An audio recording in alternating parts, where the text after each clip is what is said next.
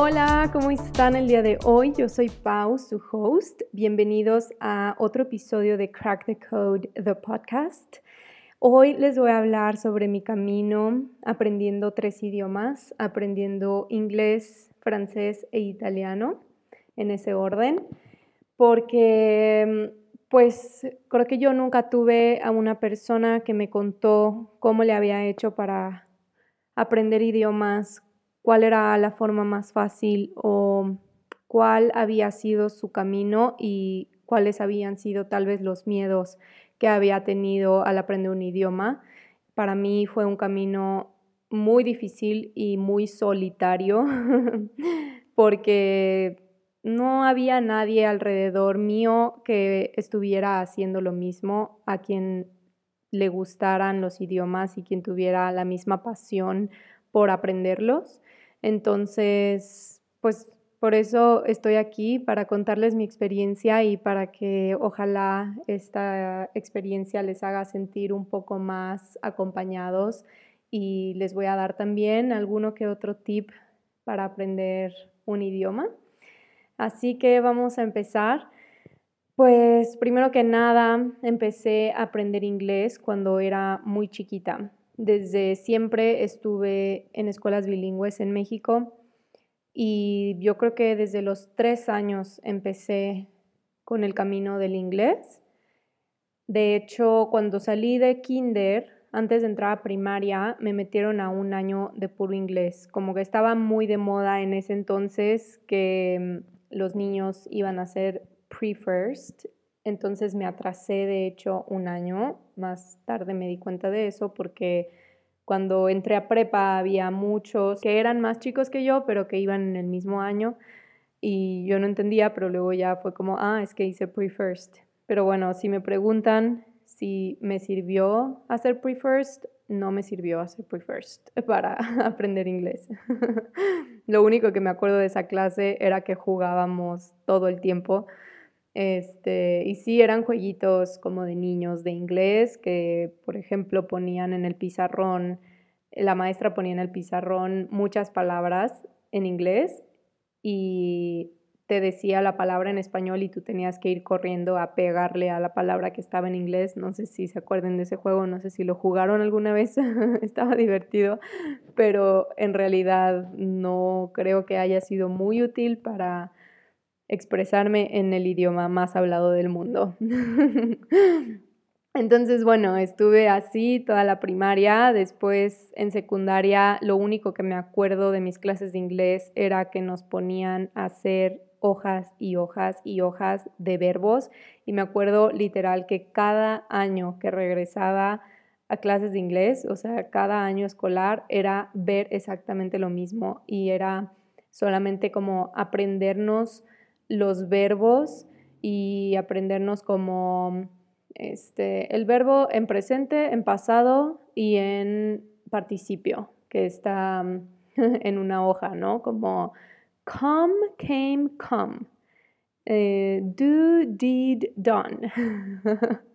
Hasta te los aprendes creo que con una cancioncita o ya les pones tú tu propia melodía, casi casi como el propio tono para aprendértelos de la manera más, mm, para acordarte de ellos de la manera más fácil.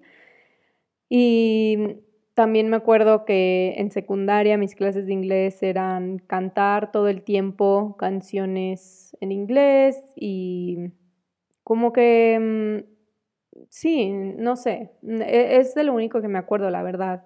Hacer festivales a las mamás con canciones de inglés, bailando y, y ya. Pero creo que también en esa época de tu vida no valoras tanto un idioma como lo haces una vez que tienes que salir al mundo real, a trabajar, a vivir, a viajar y simplemente a estar en contacto con el mundo que hoy en día está globalizado y ya no es opción y ya es literalmente necesario hablar más de un idioma. Y en este caso el inglés, pues creo que es el más útil porque todo el mundo habla inglés. Así que, bueno, pues sí, estoy súper consciente de que en mis años de inglés en la escuela yo no ponía mucha atención, yo no era aficionada del idioma, no me apasionaba para nada, no me interesaba, entonces no ponía mucha atención, simplemente como que iba para pasar la materia y listo, ¿no? Em, después cuando, cuando entré a prepa fue como el primer shock que me dio de no saber muy bien inglés, porque cuando hice el examen para ver en qué nivel me ponían, quedé en el nivel más bajo.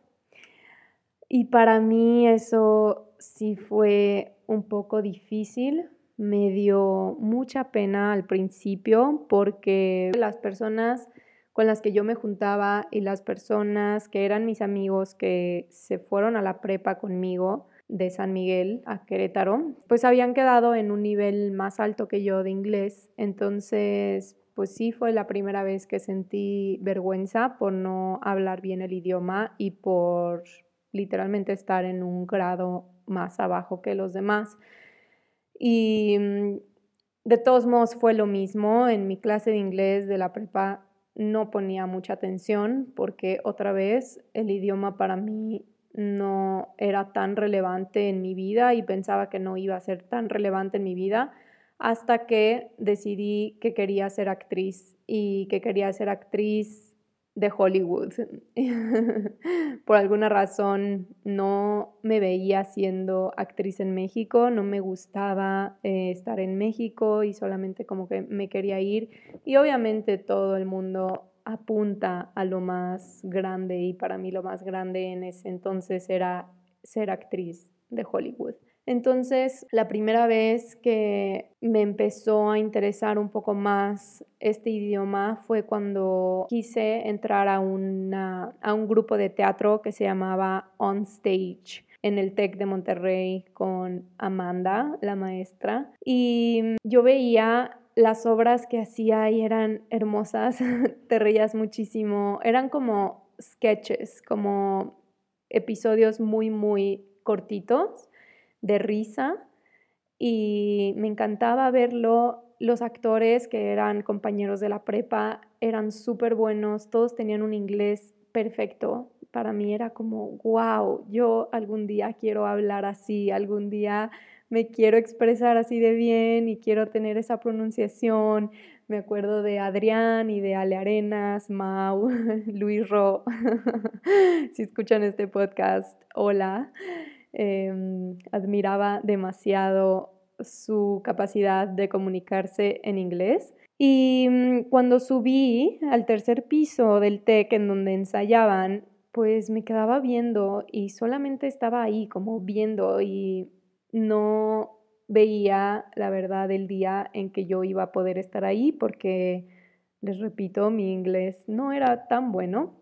Así que pues solo veía hasta que un día me animé y dije, ya, voy a ir, voy a preguntar si puedo estar aquí y a ver cómo le hago.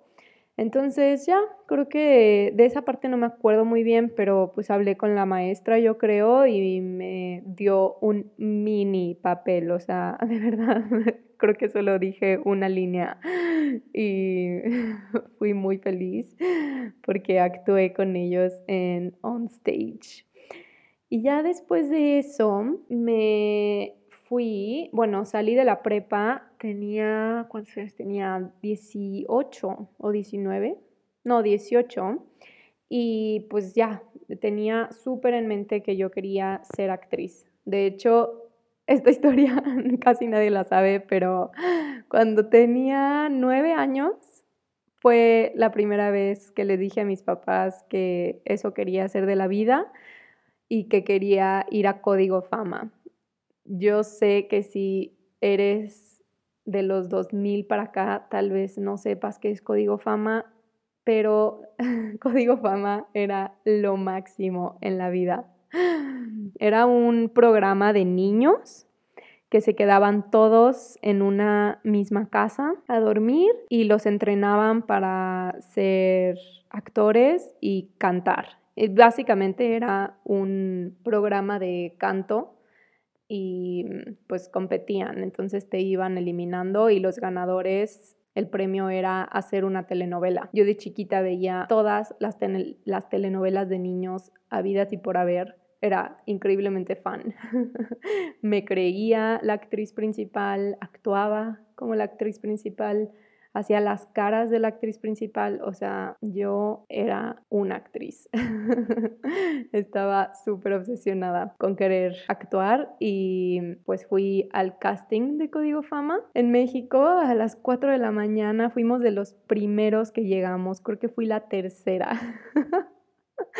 Ay, no, es que me acuerdo y me da mucha risa porque mi mamá me había comprado como el outfit y me puse un, un, este, un suéter súper caliente, azul de rayas, azul clarito, azul fuerte, azul clarito, azul fuerte y tenía como su bufanda también de la misma tela, de los mismos colores.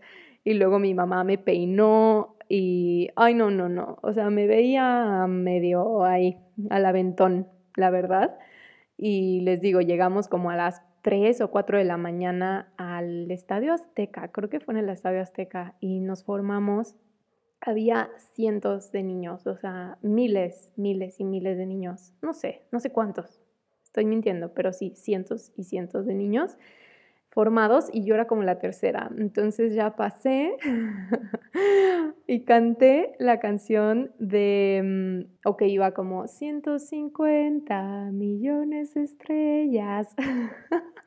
y mm, cuando regresé a mi casa, pues te decían que te iban a avisar, te iban a marcar, ¿no? Yo no me despegaba del teléfono, estaba ahí todo el santo día y le decía a todo el mundo, por favor, cuando suena el teléfono, contesten, contesten porque es para mí. Y luego me enfermé de salmonela y nunca me marcaron y pues yo dije, claro, pues Dios sabía que yo me iba a enfermar de salmonela y por eso no me marcaron, por eso no quedé en código fama, porque Dios sabía que yo me iba a enfermar de salmonela.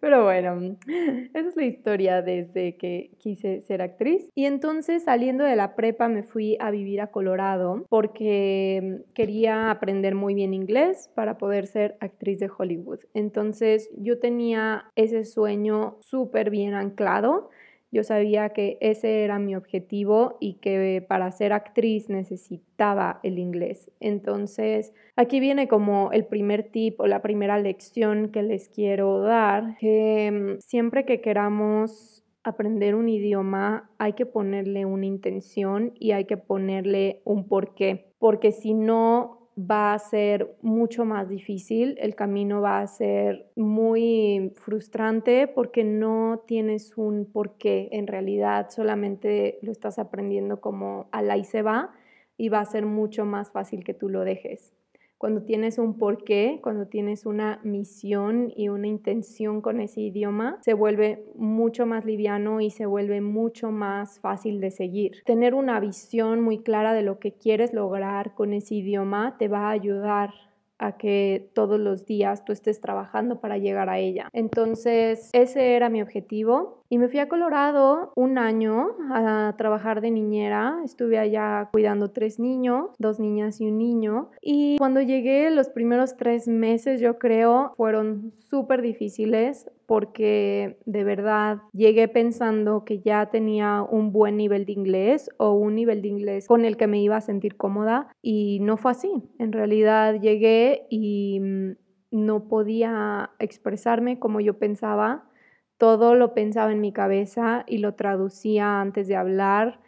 Tenía muchísimo miedo, me daban nervios cada que yo tenía que decir algo, cada que me preguntaban, lo pensaba muchísimo antes de decirlo porque pensaba que me iba a equivocar, porque no sabía cómo contestar. Y mm, los primeros tres meses fueron así, fueron un poco difíciles porque fue un cambio radical y tampoco entendía 100% lo que me decían. Sí sabía inglés y sí sabía más o menos lo que me estaban diciendo, pero la verdad es que no al 100% o no como yo esperaba que lo iba a saber. Entonces, ya después de los tres meses, pues sí empecé a entender y empecé a poder comunicarme un poquito más, pero aquí viene el tip número dos que considero súper importante a la hora de aprender un idioma es ser súper curioso. La curiosidad es lo que te va a hacer aprender nuevas frases, aprender nuevo vocabulario, aprender la estructura del idioma, porque mm, todo el tiempo que a mí me hablaban, yo siempre estaba súper atenta a lo que me decían y lo repetía en mi cabeza y de repente lo escribía también en mi celular o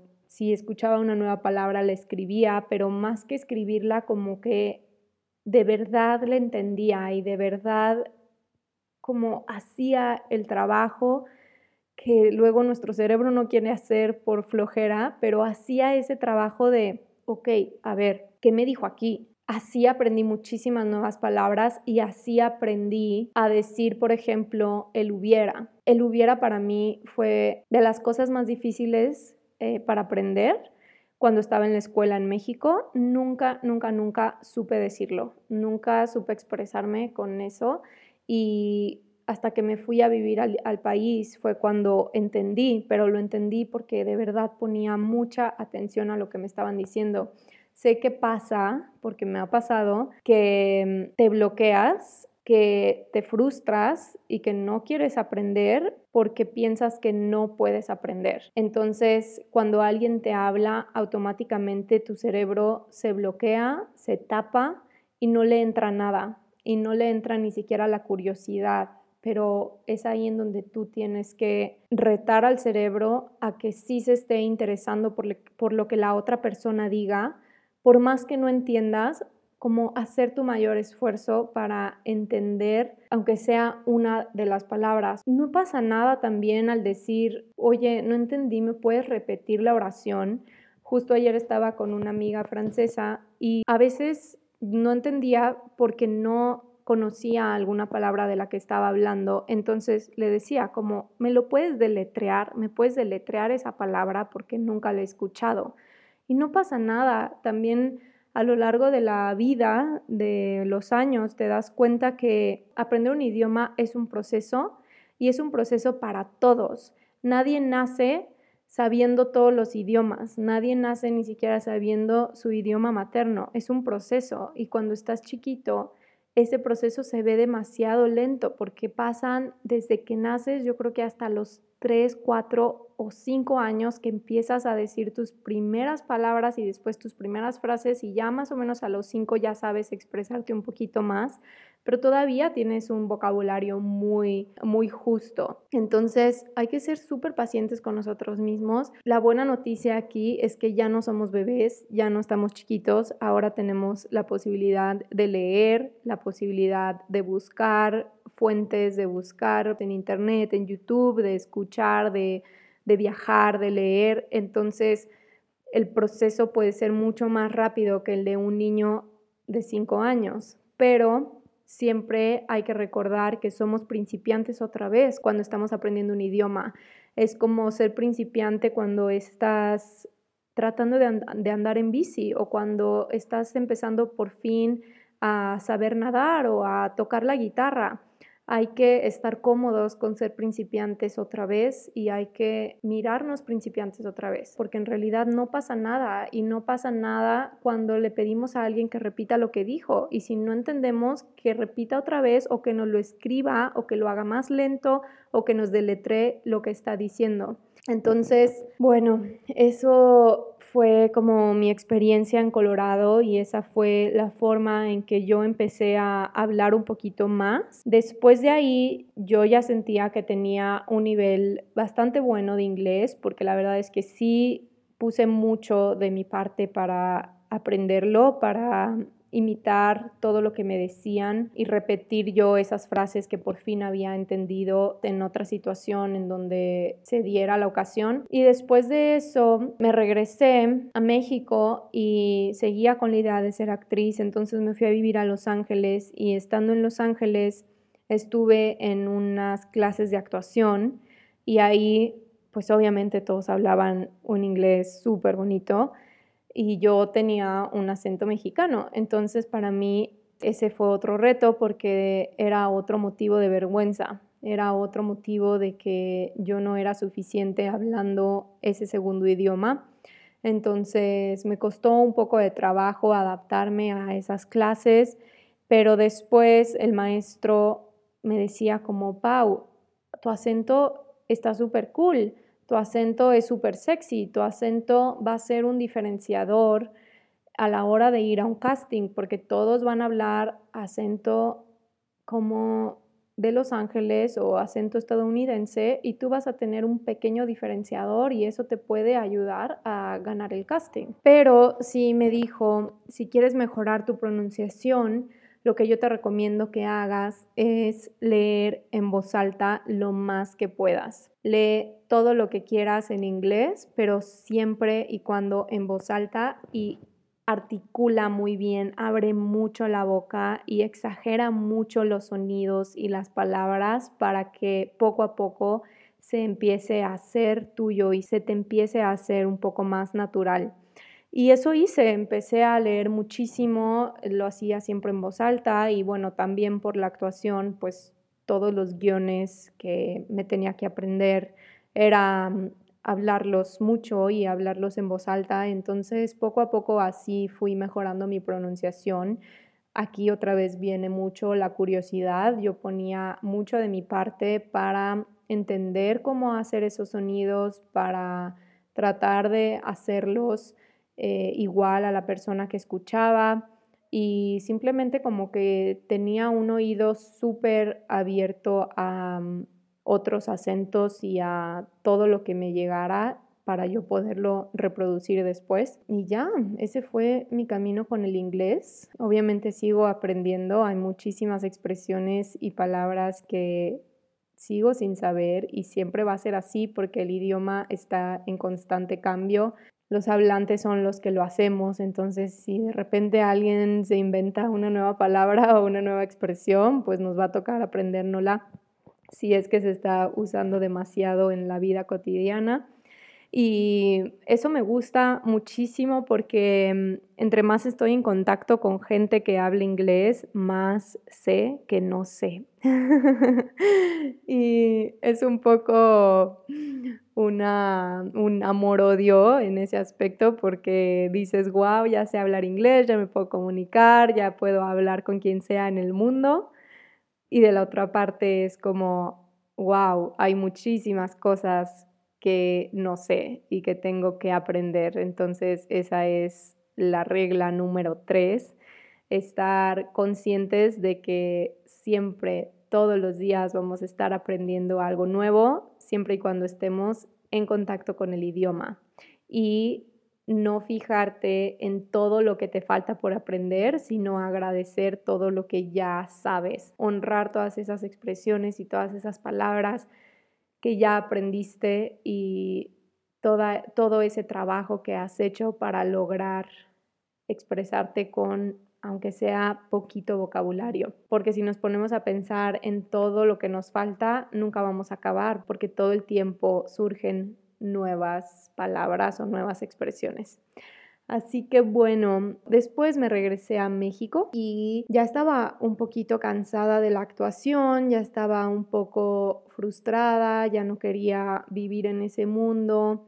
La verdad es que acababa de empezar, no llevaba mucho, pero me estaba dando cuenta que no era mi camino, que no me encantaba, que me sentía muy vacía. Entonces Mm, pues como había aprendido inglés muy bien, quería hacer algo con los idiomas y ahí fue cuando me metí a la Alianza Francesa dos meses. Fue un curso intensivo de los primeros tiempos del francés, fueron dos meses, llegué hasta el pasado y la verdad es que no aprendí mucho. aprendí cositas, pero no me sabía expresar todavía en francés. Obviamente, son dos meses, no es nada y la verdad no le ponía tiempo en mi casa y como que, ay, es que siento que las escuelas de ese tipo o las escuelas que son como todos los días o una vez a la semana ven por dos años, etcétera, son un poco riesgosas. Es un riesgo porque te refugias en estoy yendo a clases, entonces estoy haciendo algo productivo de mi vida porque estoy aprendiendo un idioma y como para sentir que lo estás haciendo y que estás trabajando en algo, vas a clases. Pero en realidad el aprendizaje no sucede en el salón de clases. En realidad vas a ver muchos más resultados cuando te vayas a tu casa y te pongas a estudiar el idioma, a escucharlo, a verlo, a sentirlo, a oírlo y literalmente a estar en el idioma, viviéndolo por completo. Entonces, pues ese es el riesgo que yo le veo y por eso el curso que hicimos de inglés se basa muchísimo en enseñarte la mejor manera, las técnicas y las herramientas para que tú puedas aprender cualquier idioma por tu cuenta, porque de otra forma nos refugiamos en que estamos haciendo algo y en realidad no estamos aprendiendo como realmente queremos. Y un año más tarde entré a la carrera de idiomas, en donde me daban inglés y francés. Entré a esa carrera para ser traductor-intérprete y cuando empecé en la carrera nos daban francés creo que tres horas diarias. Era muchísimo tiempo de francés porque en realidad sí es un idioma que requiere mucho de tu tiempo, pero lo que pasó ahí fue que aprendí de una manera increíblemente lenta. O sea, yo de verdad no veía la luz del túnel. Yo decía, ¿cuándo voy a hablar francés? ¿Cuándo voy a aprender francés? Entendía mucho, era buena como a entender la gramática del francés, pero la verdad es que los primeros semestres no fueron muy efectivos porque otra vez, ¿no? Llegas al salón de clases y nos ponían, por ejemplo, trabalenguas para que pudiéramos pronunciar los sonidos del francés. Pero para mí es como, ¿para qué me pones un trabalenguas? Mejor enséñame los sonidos del francés y después me enseñas a pronunciar los sonidos del francés con frases o con conversaciones que sí me van a servir en la vida real, que sí voy a utilizar, con las que sí me voy a poder expresar. Y la verdad es que las primeras clases, los primeros semestres de francés era mucho juego, muchas canciones, mucho muchos trabalenguas.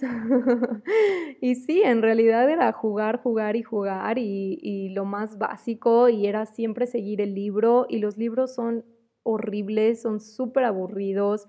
Es el típico libro que te dice como, em, estamos en la ciudad vamos a ver qué hace Lisa. Y ya, ¿no? Está Lisa y te ponen a Lisa ahí como mm, hablándole a disque a un señor. No, no sé, o sea, para mí se me hace de verdad una forma cero eficaz y mm, cero interesante.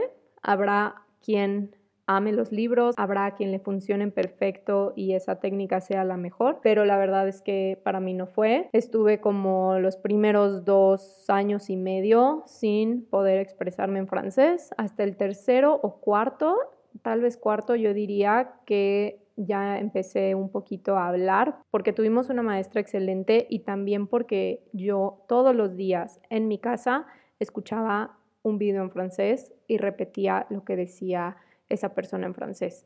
Entonces, creo que así fue la forma en que yo empecé a mm, eh, soltarme un poquito más y a expresarme un poquito más en este idioma, pero sí fue un proceso bastante largo y por eso hice el curso de inglés, porque no quiero que ustedes sigan viviendo la misma experiencia de las escuelas tradicionales, en donde no te enseñan el idioma tal cual es, en donde no te enseñan con conversaciones que sí se utilizan, con frases y expresiones coloquiales que sí se utilizan, porque de verdad llegamos al país o llegamos a hablar con una persona que habla ese idioma y que es su lengua nativa y no sabemos nada y no entendemos nada por eso, porque no nos enseñan cómo es. Después italiano que yo no tenía la menor intención de estudiarlo, la menor intención de aprenderlo.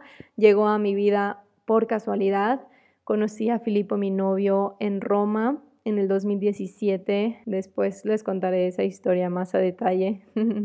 Pero gracias a él me empezó a interesar este idioma.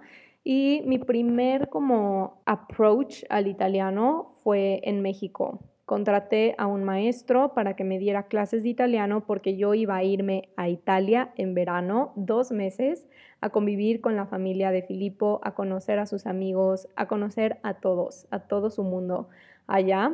Entonces yo quería llegar con frases y quería llegar ya sabiendo un poquito de italiano. Entonces fui a clases con este maestro y me empezó enseñando los colores, pero no era como solo los colores básicos, no, me empezó enseñando, hasta me da risa, digo como, ¿cómo puede alguien hacer esto? Pero bueno, em, me enseñaba blanco puro, blanco marfil, blanco hueso, todas las gamas del blanco en italiano. Pregúntenme si me la sé, no, no me lo sé, no aprendí. Y así me empezó como a decir puras, puros colores y toda la gama de los colores y luego me empezó a decir como cosas de la cocina y así como puro vocabulario suelto sin contexto. Y Filippo me decía, Pau, ¿qué haces en esas clases? Obviamente el maestro te está viendo la cara, obviamente quiere tu dinero y quiere que vayas y vayas y vayas a una y a otra clase, una y otra vez a sus clases para sacarte dinero. Y por eso te está enseñando los colores uno por uno con toda su gama de grises. Y, pues no, ya no vayas, pero yo quería a fuerza entender. Y entonces le dije al profesor, oye, pues es que voy a ir a ya le había dicho eso desde el principio, pero le volví a decir, es que voy a ir a ver, a conocer a la familia de mi novio a Italia. Por favor, ayúdame a saber frases típicas o frases muy cortitas. No, me dijo como, no, es que se tiene que empezar desde cero, el idioma es así, entonces, pues poco a poco, no te preocupes, vas a empezar a entender. Y yo como, ok, bye. Entonces ya, dejé de ir, fui dos clases literalmente no aprendí nada, me fui a Italia sin saber nada, solo sabía decir chao, ¿cómo estáis? Creo que aprendí cómo estáis antes de, creo que le pregunté a Filippo cómo se decía. Y era lo único, era lo único que decía.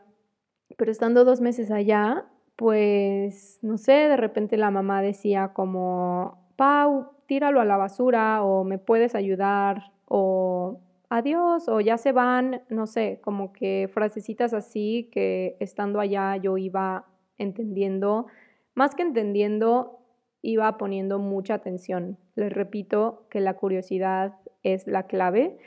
Ahí otra vez fui súper curiosa con todo lo que decía. Yo era como, ok, lo tengo que aprender, ¿no?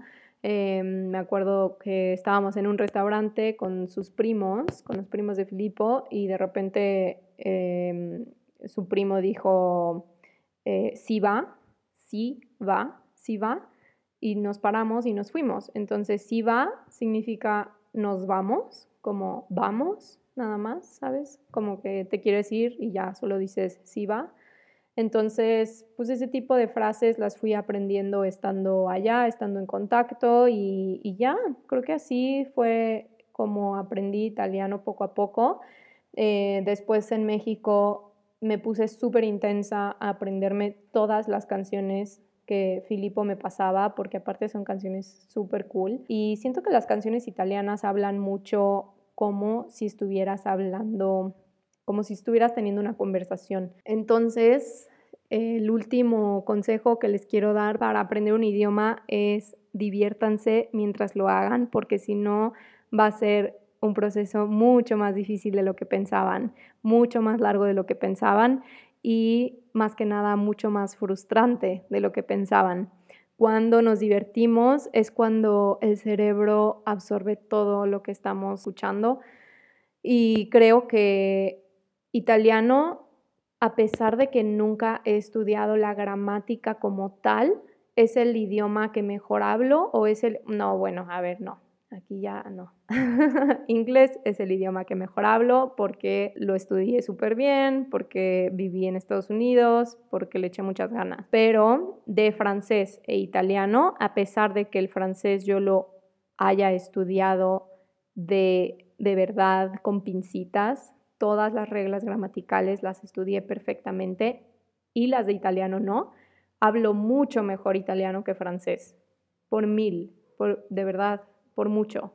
Y creo que la clave ahí fue que el italiano yo lo estaba aprendiendo desde un lugar súper relajado, desde un lugar increíblemente divertido y solamente como que no había carga pesada en esa, en esa parte, no había algo que me dijera tienes que aprender italiano porque si no esto y esto y el inglés sí fue así, el francés sí fue así porque yo estaba en la escuela eh, de idiomas para ser traductor, intérprete y ya tenía que empezar a traducir en un idioma que no sabía al 100% y ya tenía que interpretar en un idioma que no sabía todavía al 100%. Entonces creo que el francés siempre vino desde un lugar con una carga muy pesada por la universidad, por eh, pasar el examen. Entonces es otro de los puntos que a mí no me gusta, por los que no me gusta la escuela tradicional, porque te ponen un examen súper difícil súper difícil. Aparte que el francés se escribe muy diferente a cómo se pronuncia, tienen muchísimas reglas, tienen muchos acentos y todo eso te lo corregían en el examen y pues eso de eso dependía tu calificación. Entonces, pues siempre tuvo esta carga. Y el italiano, al revés, fue todo amor, todo felicidad, diversión, relajación, porque yo aprendía italiano este, por gusto, porque me gustaba el sonido, porque quería comunicarme con Filippo, porque me gustaban las canciones que estaba escuchando y las quería entender. Entonces, literal, así aprendí italiano con canciones. Este es otro tip, aprendan con algo que de verdad les encante y las canciones para mí fueron clave. Yo lo que hacía era escribir toda la canción que me gustaba en italiano y después de cada renglón dejaba un renglón vacío porque ahí escribía lo que significaba en español. Entonces escribía la traducción en cada uno de esos renglones y después hacía como la comparación y volvía a cantar la canción en italiano y otra vez y otra vez y otra vez y así fui aprendiendo muchas frases y esas mismas frases o esas palabras o construcciones que iba viendo en canciones, después las utilizaba en la vida real. Entonces les recomiendo como literalmente sentirse actores y alguna frase que se hayan aprendido de una canción, utilizarla cuando vean el momento de, utilizarla. Por ejemplo, no sé, si la canción, lo voy a decir en español para que todos puedan entender, pero si la canción dice, no me gusta tu forma de ser, no me gusta tu forma de ser, me la estoy súper inventando, pues un día que tengas la oportunidad o que te estés, eh, no sé, estés teniendo tal vez una discusión con alguien, pues ya sacas tu frase, te pones en modo actor y le dices, no me gusta tu forma de ser pero con un tono hablado y no cantado. Eso yo hacía todo el tiempo con las canciones en italiano y funcionó. Hoy hablo italiano, hoy hablo francés e inglés y obviamente todos estos tips que les acabo de dar los he aplicado también en francés porque pues, es un idioma que me importa y que quiero mejorar y que quiero hablar increíblemente bien, así que ahora en vez de hacerlo desde un lugar de frustración, lo hago desde un lugar súper divertido e intencional. Y ese fue el episodio de hoy. Espero que les haya gustado, espero más que nada que les haya servido para su vida, para los idiomas que están aprendiendo. Y mm, acuérdense que todo es un proceso, que no queramos llegar a la carrera mañana, es un maratón el que estamos corriendo, hay que empezar a entrenar todos los días por bastante tiempo para poder llegar a correr el maratón. Así que bueno, muchas gracias por estar aquí hoy. Les mando un beso y nos vemos a la próxima. Bye.